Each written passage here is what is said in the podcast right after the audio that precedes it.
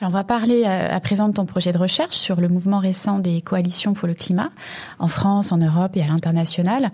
On a vu fleurir euh, depuis 2019 des coalitions nationales de fondations euh, au Royaume-Uni, en France, en Espagne, en Italie et au Canada. Est-ce que ces coalitions sont la nouvelle planche de salut du climat?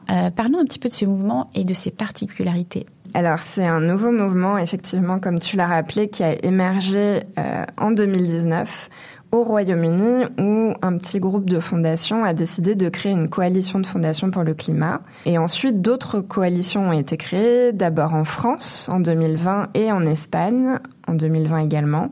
Puis un mouvement européen s'est créé, le European Philanthropy Coalition for Climate, sous euh, la bannière de Daphné ou Philea. Et puis enfin, un mouvement international, le International Philanthropy Commitment on Climate Change, sous la bannière de Wings. Et puis ensuite, encore deux coalitions nationales en Italie puis au Canada. Donc ça fonctionne en fait avec un, comme des sortes de parapluies de poupées russes, donc des coalitions nationales qui sont sous la bannière d'une coalition européenne, qui sont sous la bannière d'une coalition internationale. Et c'est un mouvement assez intéressant puisque il y a trois particularités de ce mouvement. Le premier, c'est mobiliser au-delà des initiés.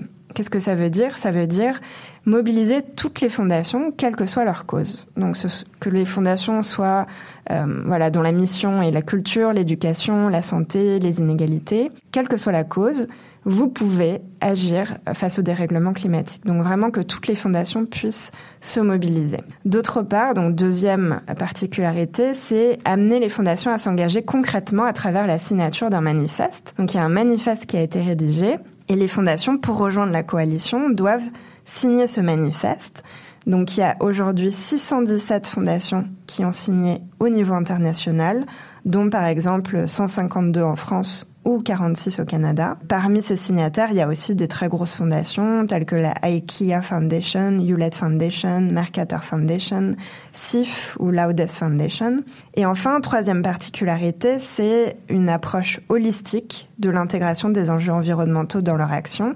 Et là, je reviens à ce que je disais au tout début, c'est-à-dire qu'il ne s'agit pas simplement de financer des actions climatiques ou environnementales, mais de changer complètement la manière dont les fondations travaillent. Donc ça veut dire à la fois, bien sûr, financer des projets sur ces questions, mais aussi éduquer le personnel qui travaille au sein des fondations, aussi intégrer l'environnement dans les différents programmes, désinvestir des énergies fossiles, les investissements des fondations, changer le fonctionnement en, par exemple, voyageant moins ou en utilisant moins du plastique, et pour ça, il y a en fait sept piliers qui ont été définis dans les manifestes nationaux et, et le manifeste international. Et les fondations s'engagent sur ces sept piliers qui incluent donc à la fois l'éducation, les investissements, les opérations, etc.